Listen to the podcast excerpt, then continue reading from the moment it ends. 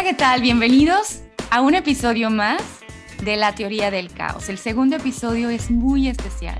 Vamos a hablar de un tema que para mí en particular es súper importante. Y conseguí a un entrevistado que es increíble y genial es uno de mis mejores amigos, de esas personas que desde que las conoces conectas, que siempre tiene algo bonito que compartir, de esas personas que siempre está alegre, que es bien echado para adelante y que todos sus sueños se hacen realidad, de esas personas que quieres tener cerquita de ti porque te contagia la buena vibra. Y para eso, directamente, le voy a dar la bienvenida a Josep Nesma, que está en Noruega. Hola, Josep, ¿cómo estás? Hola, Vero, ¿qué tal? Muchísimas gracias por, por la introducción. Qué bonito mensaje me das. Pues la introducción, espérate, porque te voy a ir presentando conforme esto va avanzando. Quiero contarles que Josep es muy querido para mí, un amigo muy, muy querido. Como les digo, de esas personas que siempre quieres tener cerquita, lo conozco desde hace varios años, nos conocimos trabajando en televisión, ¿te acuerdas, Josep? Sí, hace unos, que Seis años, ¿no? Seis o siete años, ¿no? Éramos unos chavalitos. pero, pero hicimos clic, hacíamos el contenido de un programa de televisión y siempre en la buena vibra, ay, yo decía, me va a tocar sentarme al lado de él y me gustaba porque siempre había muchas cosas que platicar y que compartir y son jornadas de trabajo largas. Entonces, tú hiciste que yo disfrutara ese tiempo en mi trabajo. Híjole, me encanta pensar en eso, me encanta. Y agradezco tu amistad y la apertura con la que vamos a hablar del tema. Claro. Este tema, este tema yo lo quería hablar con Josep. Es sobre la identidad sexual, pero yo lo quería hablar con él porque no tengo a una persona tan querida y tan cercana como él que tenga tanta apertura, sea, tan abierto, tan directo para decir las cosas como son.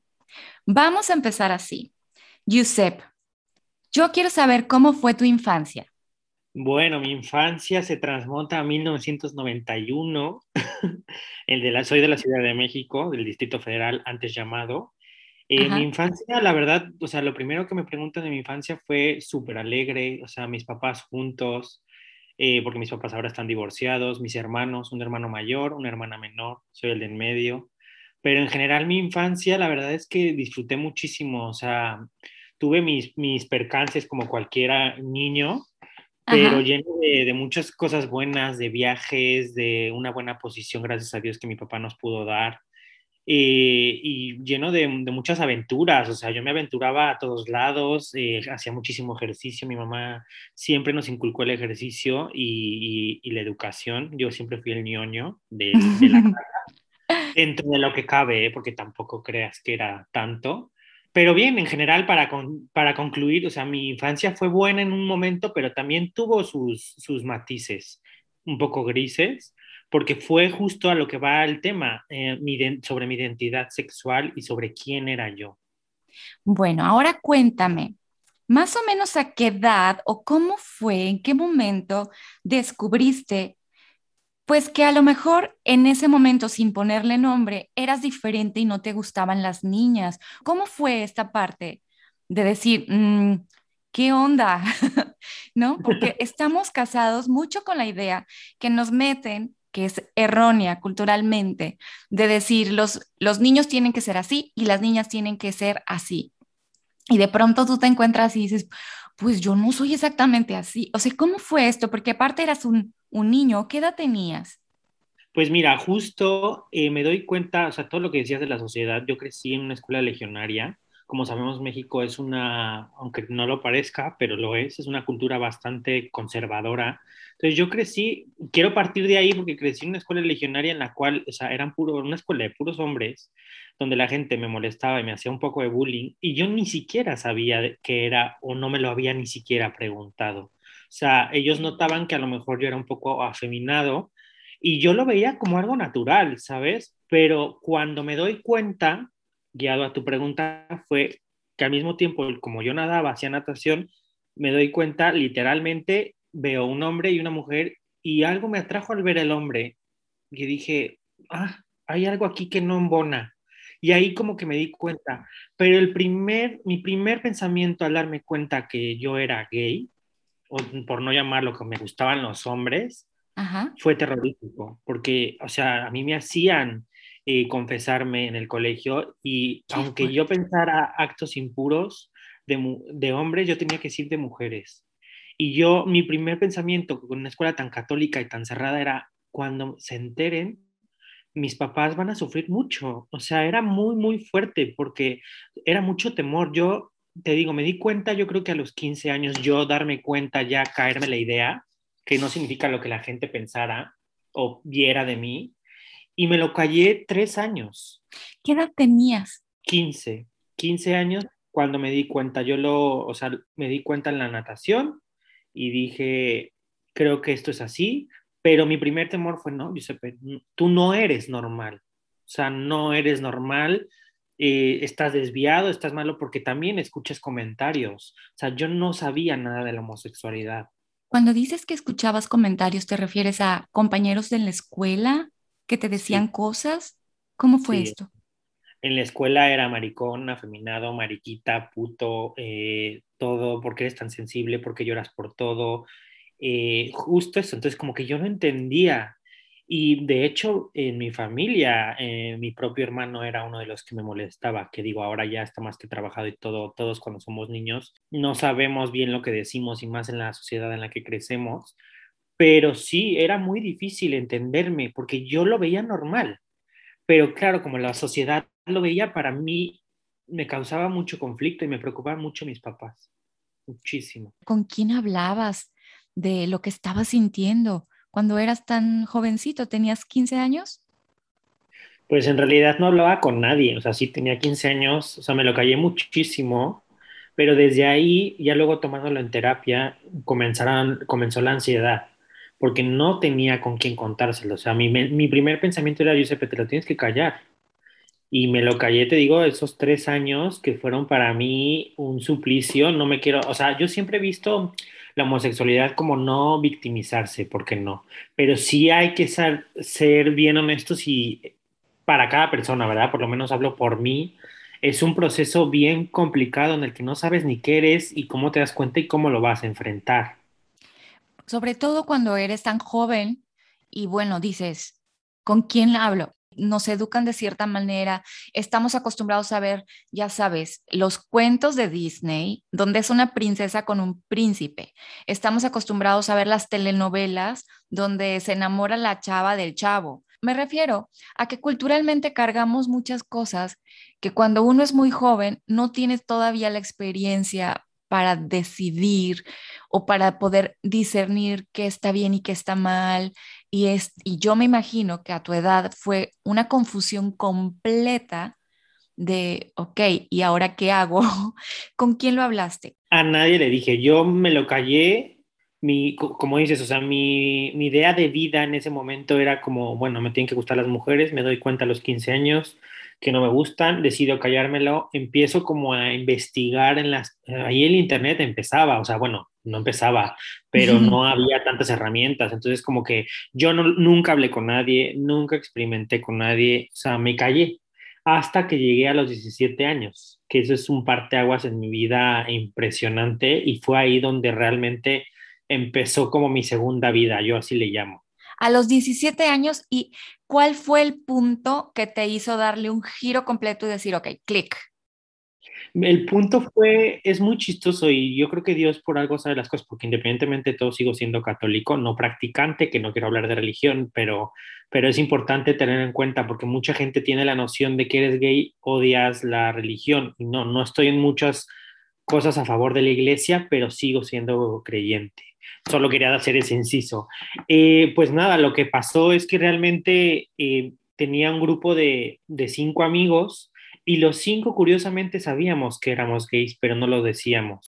Nos empezamos a llevar y salíamos con niñas, salíamos con mi hermana, con mis amigas, porque yo siempre fui de tener muchas amigas, más me identifico mm. independientemente de mi orientación, me identifico más con las mujeres, aunque tengo amigos hombres gays y hombres heterosexuales, o sea, hombres. Y, entonces, pues nada, eh, lo que pasó es que los cinco nos juntábamos y da la casualidad que uno de ellos cumplía años y era nuestro primer viaje eh, como de solos, ¿sabes? O sea, nos juntábamos y demás y queríamos irnos de viaje de 18 años a Cancún. Ajá. Entonces nos vamos a, a Cancún y dos de ellos, eh, bueno, el del cumpleaños y el hermano, son, o sea, son hermanos, perdón, o sea, no, no lo expliqué bien. okay. dos de ellos son, éramos cinco, dos de ellos son hermanos y el cumpleaños era uno de ellos. Entonces nos fuimos, al principio nos fuimos cuatro de los cinco, nos fuimos de un miércoles a un domingo, estos típicos puentes de, de México, que ahora ya no existen. Eh, y entonces nos fuimos a, a Cancún y uno de, de, ellos llegaba el último, el fin de semana, porque no lo habían dejado irse todo el puente. Nosotros normal, la pasamos muy bien y el viernes, que, cuando llega el último, el integrante, llega con dos personas, con dos chavos que en mi vida había visto. Ajá y los hermanos se voltean con mi mejor amigo hasta la fecha y conmigo nos dice tenemos que hablar, vamos a reunirnos los cinco al cuarto. Okay. Y entonces nos reunimos a los cinco en el cuarto, te digo, todo mundo ya sabiéndolo, ellos cuentan sus historias de manera distinta, obviamente, porque tuvieron distintas experiencias, pero similares, no se lo habían dicho a nadie abiertamente. Y el hermano, el del cumpleaños y el hermano, nos dicen, pues son nuestros, son nuestros, son los chavos con los que estamos saliendo, somos gays. Esa fue la primera vez que lo dijeron. Esa fue la primera vez. Lo sabían, pero nadie lo decía. Nadie lo decía. Fue, ellos levantaron la mano y en eso mi mejor amigo se voltea, pues yo también. Y en eso yo digo, pues yo también. Y el que llegó el viernes, que viene de una familia, digo, él tendrá su historia, dijo, yo lo estoy viendo, lo estoy procesando, y, y, lo, voy a, lo voy a trabajar. Pero ahí fue la primera vez donde se me abrió un mundo, o sea, me cambió la vida completamente, porque yo seguía en la misma escuela de, de legionarios, era mi último grado de preparatoria. Entonces, cuando yo llegué de regreso, llegué, me valió el mundo, me molestaba, no me, ya lo tenía más que trabajado a los 17 años, pues ya... Ya estaba seguro. Sí, porque curiosamente yo era la persona que molestaban en el colegio, pero me llevaba bien con algunos, ¿sabes? Porque en realidad mi orientación sexual no, de, o sea, somos muy pequeños e inmaduros y por lo que has dicho de la sociedad y no entendemos el por qué. Entonces, como que te hacen para allá porque te gustan los hombres. Entonces, yo cuando llego, eh, ya les contestaba, o sea, me decían algo y sí, sí, si quieres te doy un beso. O sea, me da exactamente igual yo me sentía con un poder que nunca, o sea, como que dije, me sentía libre. Ese viaje entonces cambió tu manera de enfrentar a los demás, que decir, ok, yo soy gay, me gustan los niños, y si viene alguien y me molesta, lo asumiste y lo, no sé, lo tomaste desde otro punto de vista. Sí, justo. Es que a mí me parece tan valiente en una sociedad mexicana, ya me contarás, ahora has vivido en Europa, la diferencia, pero en una sociedad mexicana, ser gay no debe ser fácil, para nada. Porque no, no. no, porque todavía tenemos, ya sabes, la cuestión machista está todo lo que da, cañón, a todo sí. lo que da. Y aparte, somos, yo no sé, yo soy norteña, allá decimos, somos mucho de tirar carrilla. Quiere decir que somos mucho de, de bromear mal plan con el otro y el otro se tiene que aguantar porque es la manera en la que se lleva la gente, ¿no? Es como, eh, sí, tirar carrilla, como el bullying, pero sin el nombre humor de, negro. como humor negro y siempre es todos contra uno y, y te estás burlando de la gente y, a, y a, a, mí me tocó ser en muchas de las ocasiones de la que se burlaban y es horrible porque a esa edad todavía estás muy tiernito y cualquier cosa te duele y somos crueles y luego ya vas creciendo y dices de verdad es que yo estaba mal, a lo mejor yo también se lo hice a alguien más, pero en ese momento no tienes la visión, la madurez para asimilar que las cosas no deben ser así, que nos tenemos que respetar a todos y a todas, a todos por igual, independientemente de lo que cada quien quiera hacer. Es una cosa que tiene que cambiar. Por eso creo que es bien importante hablarlo, como en esta ocasión contigo, que además eres así bien abierto para expresar todo esto, toda tu experiencia, tú, cómo lo viviste y lo enfrentaste, porque no es algo que se hable todos los días. Ahora quizás se habla un poco más, pero no crecimos así. No, y aunque no lo creas, eh, o sea, ahora ya soy muy abierto y todo, pero sí, todo esto, yo creo que cada cosa tiene un trabajo y, una introspección, porque, o sea, sí, yo me, en ese momento decidí prometerme que no me iba a callar más, pero claro, una cosa es decirlo con la gente y otra cosa es hacerlo. yo no entendía eh, las relaciones sexuales, yo tuve que ir a un psicólogo para entender eh, la relación sexual entre un hombre y otro hombre. Como, porque claro, salimos y, digo, yo no quiero contar la historia de mis amigos, pero yo fui el único, porque dentro de mí también soy muy conservador en muchas cosas. Y yo no salí con nadie, yo salí a las fiestas, pero me daba miedo tener relaciones sexuales. O sea, fue enfrentarme con muchas cosas desconocidas que jamás me había imaginado. Pero si algo me prometí en ese punto, y gracias a mis amigos que hoy lo sigo teniendo, fue, si yo tengo que ser esa diferencia, voy a hacer esa diferencia para mucha gente. Y lo he sido, o sea, no es por cargarme eh, coronas o regalos que no son, pero he tenido la grandísima oportunidad de ser esa diferencia para muchas personas que no sabían lo que es ser gay o lo que implicaba ser gay. Un ejemplo eh, muy tonto es la ideología que tenemos sobre, sobre los gays, como tú lo has dicho. O sea, yo escuchaba comentarios, iba unado a esto, comentarios incluso dentro de mi familia que me tenía que tragar y comentarios como de, ¿es gay? O sea, no, eh, te da directo a que es una persona con VIH en ese, en ese entonces. Y claro, o sea, la gente no sabe, no había cultura. Una ignorancia total una ignorancia total. Entonces yo lo que me prometí fue, no, una persona gay no tiene que ser, que lo respeto, ¿eh? yo lo respeto en todos los sentidos, pero no tiene que ser la persona más afeminada, ni la que se vista de mujer, o sea, hay gays para todo. Y no porque también seas así, afeminado además, significa que seas una persona mala. Mientras tú no le hagas daño a nadie, creo que debes de ser tú mismo. Además, y lo digo honestamente y te lo digo de corazón, tú eres de las personas más hermosas que conozco, o sea, eres, incluso cuando tengo problemas míos personales, eres con quien me puedo abrir y contarte todo y sé que soy aceptada, no criticada y aparte me das tu punto de vista de las cosas, o sea, no, no, yo, tú eres un regalo en mi vida, sí te lo digo. Y, y me encanta que hablemos de este tema porque de verdad que saber que la pasaste mal, y yo te conocí cuando ya esto estaba asimilado, pero saber que alguien a quien quieres la pasó mal eh, en esos años tan jovencito es terrible y, y, y, ojalá que alguien, que con que alguien, una persona que escuche esta, este testimonio tuyo, esta experiencia pueda asimilar y cambiar con relación a alguien que lo esté viviendo o alguien que probablemente sea gay y no lo dice o que se siente identificado contigo porque está viviendo lo mismo, ya con eso es ganancia.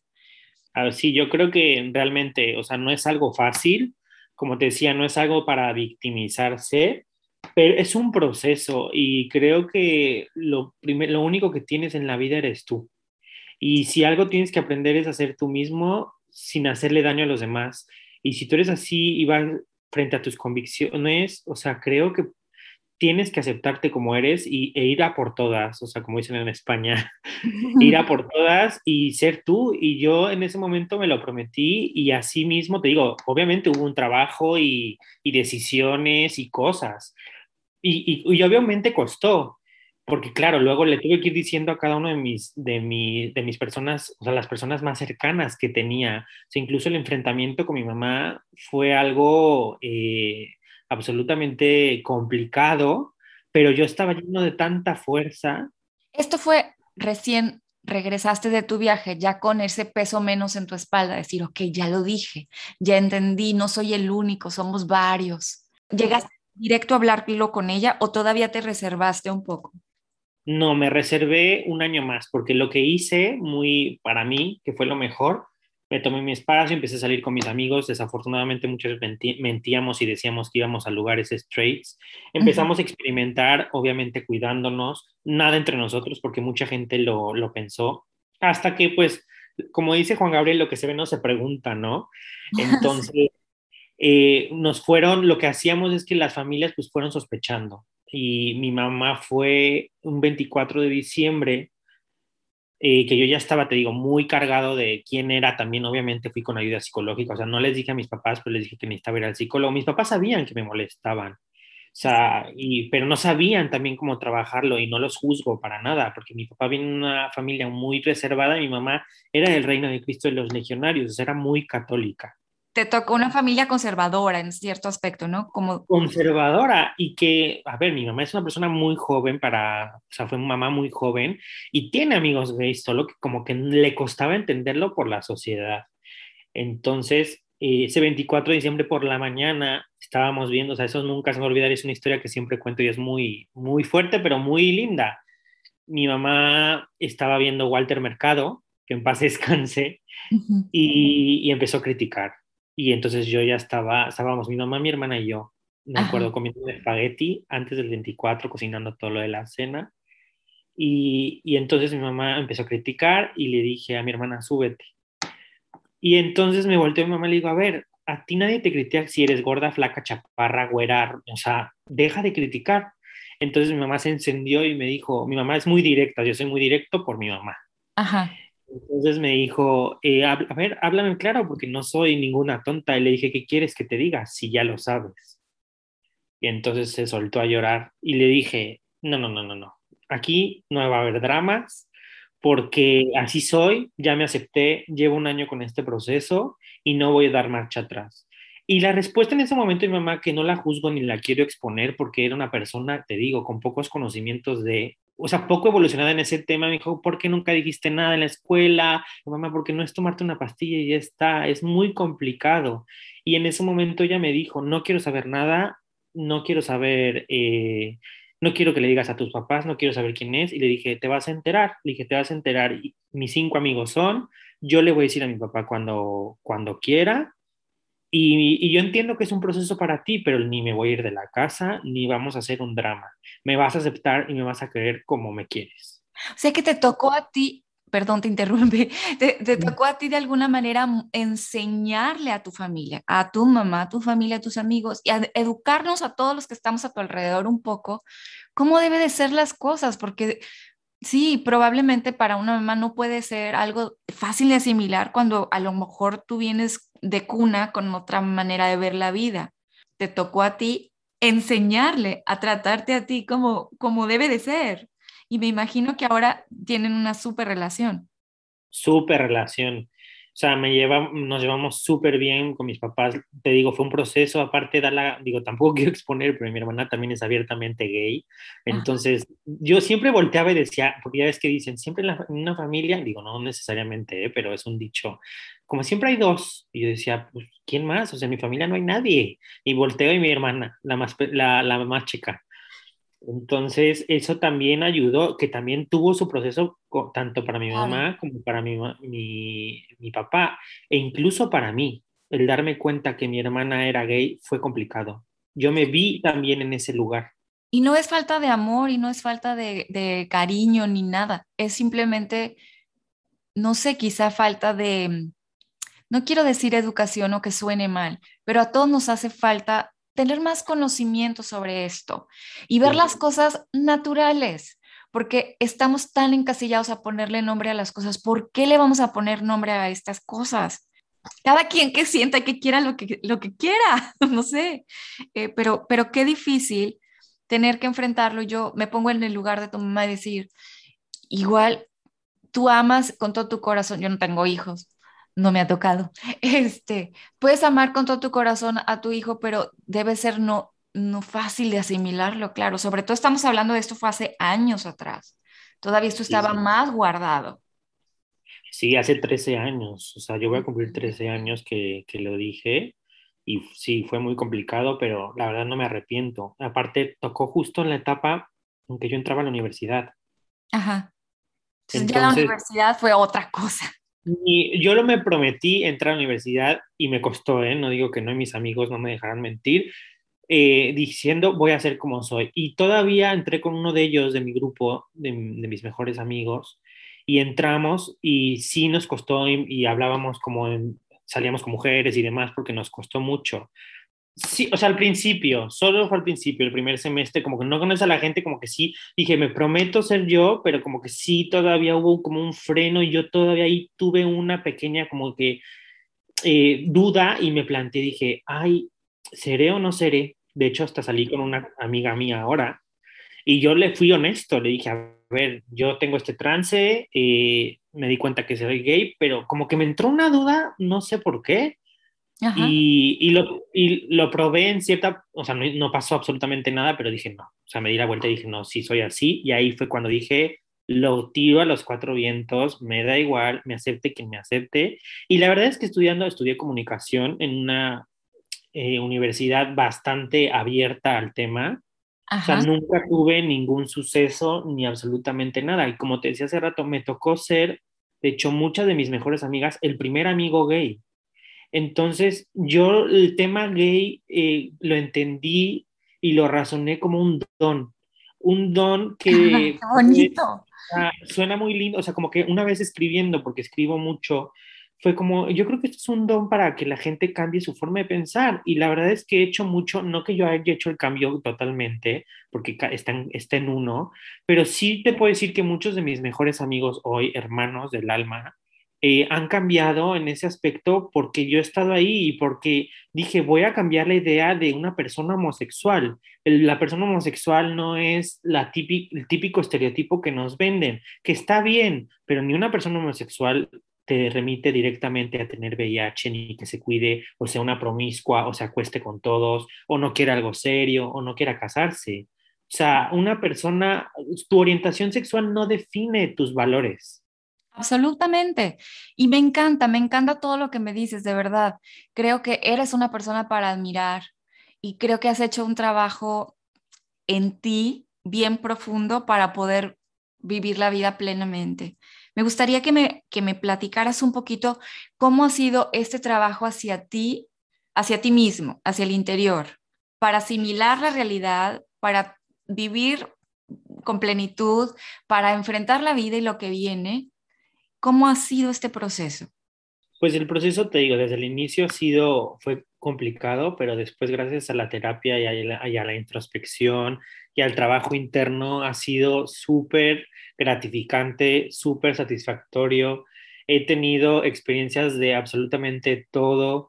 Eh, o sea, sí ha sido en, en, ciertos puntos complicado, pero después de la universidad fue fluir, decidí fluir y ser quien soy y no tener que tener una P en la frente o una G o lo que sea para definirme, sino eh, ser un valor añadido, o sea, que, que mi orientación fuera un valor añadido nada más.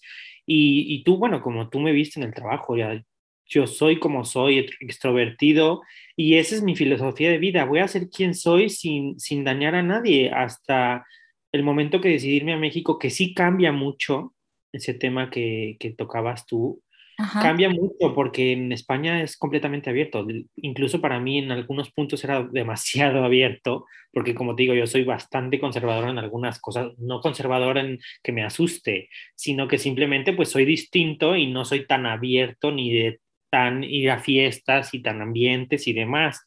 Pero sí cambió mucho en el aspecto de que en México no podía agarrarme la mano para salir a pasear porque no me gustaba o no me sentía cómodo, incluso yo ya con la seguridad que te cuento.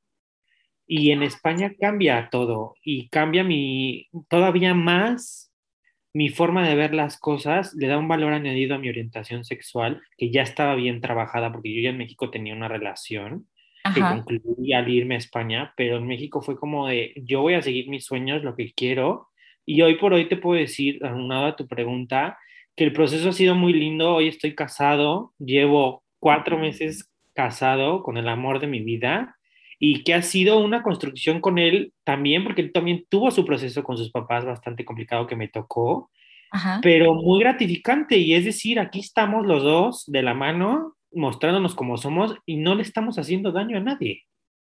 Y me encanta, me encanta, de verdad. Y es que si la gente te conociera, van a seguir en tus redes, hay que agregarlas, porque, híjole, me encanta, me encanta ver lo que ponen ustedes juntos cuando viajan, cuando están, cuando salen. Es de verdad una pareja de envidia, o sea, a mí me das envidia, porque se nota la conexión, se nota el respeto, se nota el amor y el buen humor.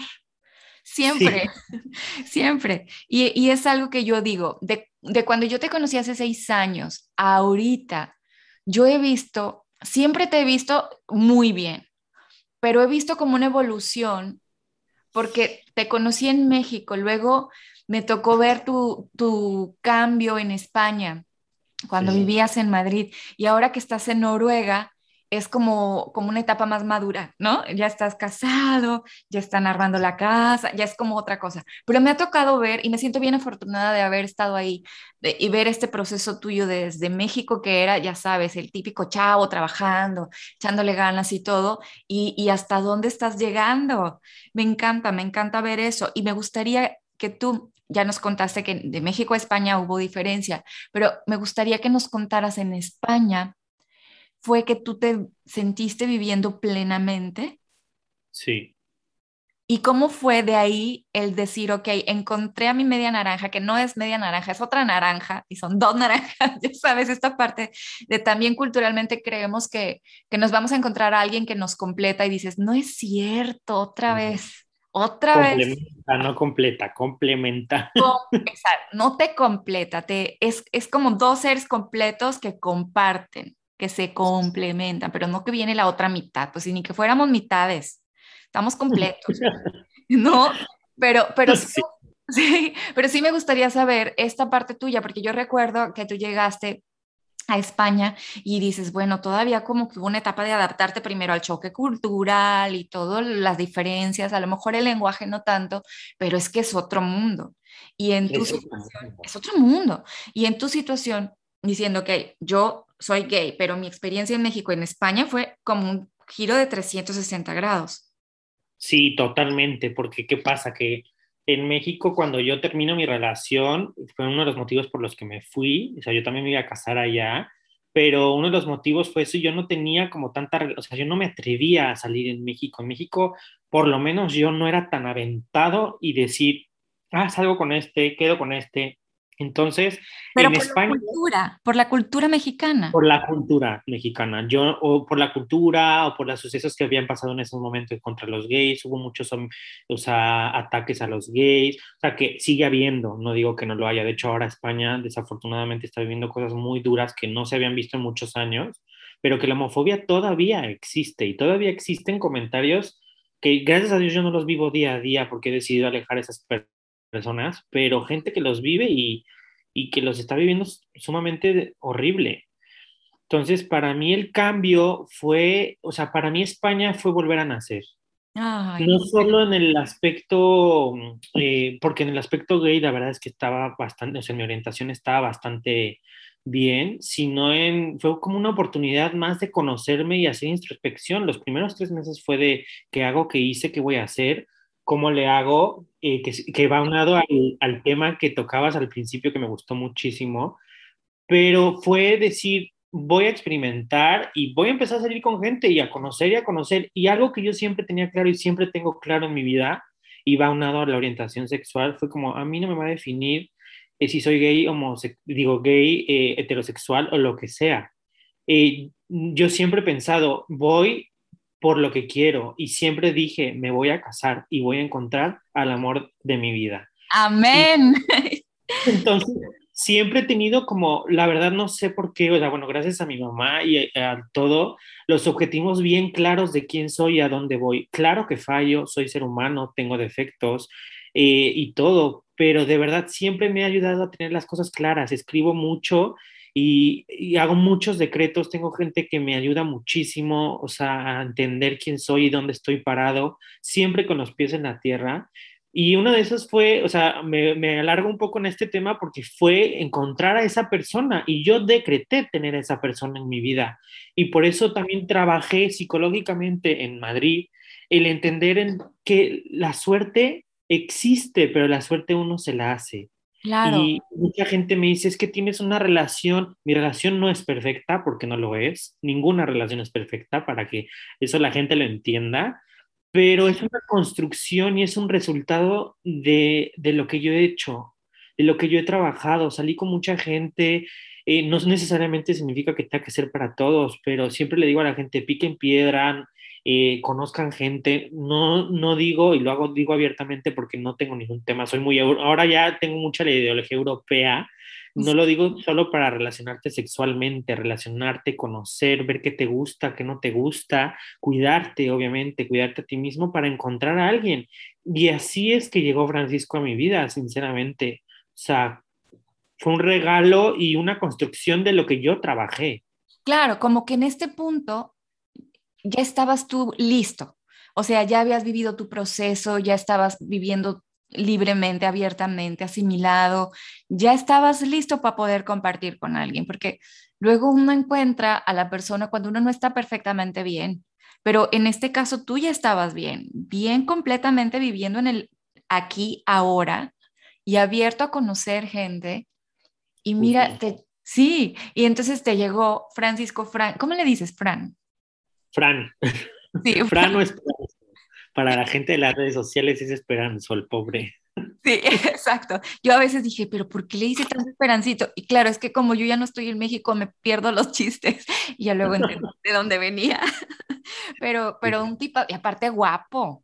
Aparte sí, guapo. Sí, sí. Muy. Los dos guapos, o sea, es una pareja de guapos y, y me encanta porque siempre estás, no sé, Tú eres esa persona que siempre sé que está buscando detalles que compartir porque luego los veo.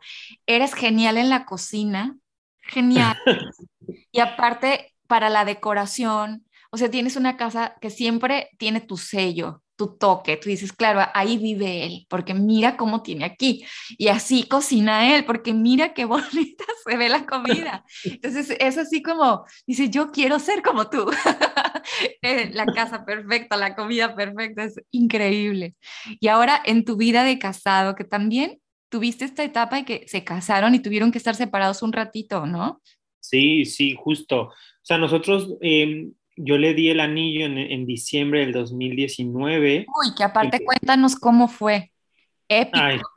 épico, épico porque fue en París, muy estereotipado, pero ahí yo quería que fuera y Fran no sospechaba nada, o sea, no sé, porque yo fui muy obvio. Contraté un fotógrafo, el fotógrafo me cancelaba y me cambió porque había, en ese momento, había huelgas en, en, París, entonces tuvimos que cambiar de locación. Bueno, fue muy, muy lindo, fue muy, muy especial. Él, o sea, estaba encantado y ahí empezamos a planear la boda, pero dijimos, porque algo que, que sí, Fran y yo hemos crecido juntos de la mano, eh, tanto espiritualmente como económicamente. Entonces fue como, a ver, vamos a hacer un plan o sea, Fran es administrador y yo tengo ahí un poco de, productor administrador. Entonces, fue como vamos a hacer el plan y en febrero empezamos a ver cosas y ya teníamos todo para mayo, pero llega la pandemia, llega la pandemia y desafortunadamente la fiesta, pues la gente en México no podía pasar y, y entonces dejamos la fecha civil, que fue hace unos meses. Pero en todo este trance, que es lo que tú decías, eh, le sale la oportunidad a Fran de, venirse a, Noruega eh, a vivir una experiencia que él nunca había vivido, no de emigrar, porque los dos somos inmigrantes, él es venezolano. Eh, que te digo, lo curioso de las cosas, o sea, dos nacionalidades completamente diferentes se encuentran en un país completamente diferente. O sea, yo soy consciente de que, y, y creedor, si, si se dice así, que los hilos rojos existen y que si las, las cosas están por, para conocerse, así como tú y yo, y mira, estamos en el otro lado del charco. Pero seguimos pues, unidos. Seguimos unidos y como un trabajo en México nos unió hasta este punto. Entonces, eh, le sale la oportunidad de venirse y él está muy temeroso, no sé si lo va a aceptar, va a dejar su trabajo, no sé qué, y yo dije, es un nuevo respiro, qué mejor, si es para mejor y para crecer, yo me aviento. Soy una persona que está, está acostumbrada a los riesgos y a aventarse, y la verdad es que bastante bien. Vivimos en un piso mucho, o sea, si de por sí en Madrid nuestro piso no era pequeño, pero para nosotros, tú me entenderás que venimos de espacios grandes, eh, este es chiquito pero acogedor, lo acomodamos a nuestra manera y, y aquí vamos, o sea, al día a día. Y, y, eso ha sido muy, muy bonito, o sea, lejos de todo el mundo, pero ah. bueno, eh, ya vendrán tiempos. Pero juntos, viviendo una nueva experiencia en un país nuevo, estás aprendiendo el idioma, ya estás en el gimnasio, o sea, andas súper aplicado. Sí, sí, sí, ya estoy súper en, en, todo y buscando trabajo, aprendiendo, pero poco a poco. Y esos meses sí separados fue como una gran experiencia para nosotros, porque estuvimos casi siete meses separados. Sí. O sea, él, fue, él fue en, se fue en enero y él en mayo eh, fue a casarse y, no, y se regresó. O sea, fuimos a México de luna de miel y se regresó. Entonces sí fui yo así, hacer todo el proceso allá, él sus procesos aquí, claro, pero sí fue como, me hace falta, porque ¿sabes qué me pasó? Que Madrid dejó de ser Madrid sin Francisco. Ay. no tenía sentido. Y yo llegué a Madrid solo y, me, y, trabajé mucho en mí y demás, pero luego cuando conozco a Fran y se da todo esto, y Fran se va, volteé a mi alrededor y claro que tenía mis amigos, tengo la oportunidad, mi mejor amiga está ahí ahora viviendo, y era puta, justo cuando te, te llego, te vas. Pero no me sentía yo ya parte de, porque al final mi hogar es Fran, mi familia es Fran. Así es el amor, sí, claro. Me encanta, de verdad, muchas gracias. Ha sido un, un, programa, un episodio precioso para mí, porque además yo me la gozo platicando contigo y me puedo extender, extender, extender, pero me gustaría retomar y a lo mejor hacer, no sé, un, un, estilo cierre de este, de este hermoso programa que bien generosamente estás compartiendo conmigo. Eh, imagínate a alguien que se esté identificando un poquito con tu historia ¿qué te gustaría decirle? Yo no digo un consejo, ¿qué vas a hacer? No, pero ¿qué te gustaría que alguien te hubiera dicho a ti en ese momento, a lo mejor cuando eras un jovencito, cuando todavía no tenías muy clara cómo iba a estar la cosa? O sea, ¿cuál sería el mensaje tuyo? ya a mí se vuela, ¿verdad? Ya, ¿Cuál sería el mensaje tuyo para ti mismo en aquella época y que le pudiera servir a alguien más que esté viviendo exactamente el mismo proceso? Bueno, a mí me hubiera gustado mucho tener una persona de apoyo, pero incluso aunque no la tuve, le diría a esa persona que está viviendo la misma situación que no se rinda, que tenga todas las fuerzas, que no hay mal que dure 100 años, que no es un mal, pero que aunque se sienten en una situación, porque de verdad lo tuve con, con distintos amigos que tuvieron ciertas circunstancias desafortunadas alrededor de la mía, yo fui muy suertudo en ese aspecto, pero que se nutran, que conozcan, que se abran, que no tengan miedo, que hablen, que digan que el amor no tiene orientación sexual, que sean como son y quienes los acepten los van a aceptar y quienes no es porque no tenían que aceptarlos, incluso sus padres. O sea, yo con esa idea muy tajante fui. O sea, quien me acepte, quien me acepte, yo no le estoy haciendo daño a nadie. El día que yo le haga daño a alguien, ahí hablamos, pero no le estoy haciendo nada a nadie con mi amor eh, soy una persona igual que todas, eh, tengo defectos y virtudes como todas, entonces les diría a esas personas que no se dejen, trabajenlo, háblenlo. Yo no lo hablé por mucho miedo y gracias a Dios, aunque todavía nos falta mucho, han cambiado las cosas. Eso también hay que decirlo. Falta muchísimo, pero las nuevas generaciones, porque lo veo con mi hermana, lo veo con gente menor, ha cambiado y tienen otra idea y normalizan más el tema. Es normalizar esto, o sea, verlo como algo común. Ese es mi, mi objetivo. Me encanta. Por favor, danos tus redes sociales donde te puede seguir la gente que te escucha en este momento y que pueda ver, porque tú compartes muy seguido muchas cosas que escribes y yo creo que podría haber mucha gente interesada en escucharte o leerte, ¿en dónde te seguimos? Bueno, uso Instagram muchísimo, soy un, mucha gente luego alucina todos mis posts y más ahora que estoy llegando a Noruega y le llamo la Frozen, entonces comparto todo absolutamente del frío y demás, pero ahí estoy como Giuseppe Nesma con doble P, G-I-U-S-E-P-E, Nesma, como suena. Y bueno, es la, es la que más uso, en realidad Twitter no lo uso mucho y Facebook tampoco. Ahí te encontraremos. Yo te quiero agradecer este hermoso episodio que me ha tocado el corazón. Eres una persona que tengo en mi corazón siempre presente. Aunque a veces no nos vemos o no nos escuchamos muy seguido, yo sé que estás ahí y quiero que sepas que aquí estoy para ti. Eh, quiero agradecerte esa manera de vivir la vida con tanto amor y con tanta alegría que me contagia. Y, y para mí es un ejemplo de cómo debe ser vivida la vida. Te lo agradezco de corazón. Em, tu amistad es bien importante para mí y, y pues no sé si te gustaría decirnos algo para este cierre. No, primero muchas gracias a ti por, por tomarme en cuenta de este segundo episodio.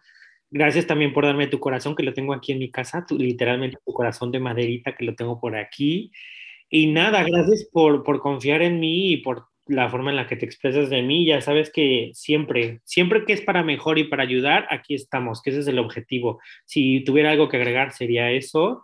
Y, que nada, que, que no tengan miedo y que hoy hay que estar más fuertes que nunca y hay que practicar la empatía y el amor muchísimo más, al triple, más por estas épocas que hemos vivido y, lo que se viene y ojalá que, de verdad esas personas que se encuentren, porque me pongo a ver el momento que yo pasé y me doy un poco para atrás y sí es fuerte, te digo, no me gusta victimizar el tema, pero sí hay gente que la pasa muy mal y que no se abran, si alguien quiere escribirme, o sea, hay redes, hay muchísima gente que está dispuesta a ayudar. Yo no soy experto en el tema, pero sí conozco gente que puede ayudarlos. Muchísimas gracias, Josep.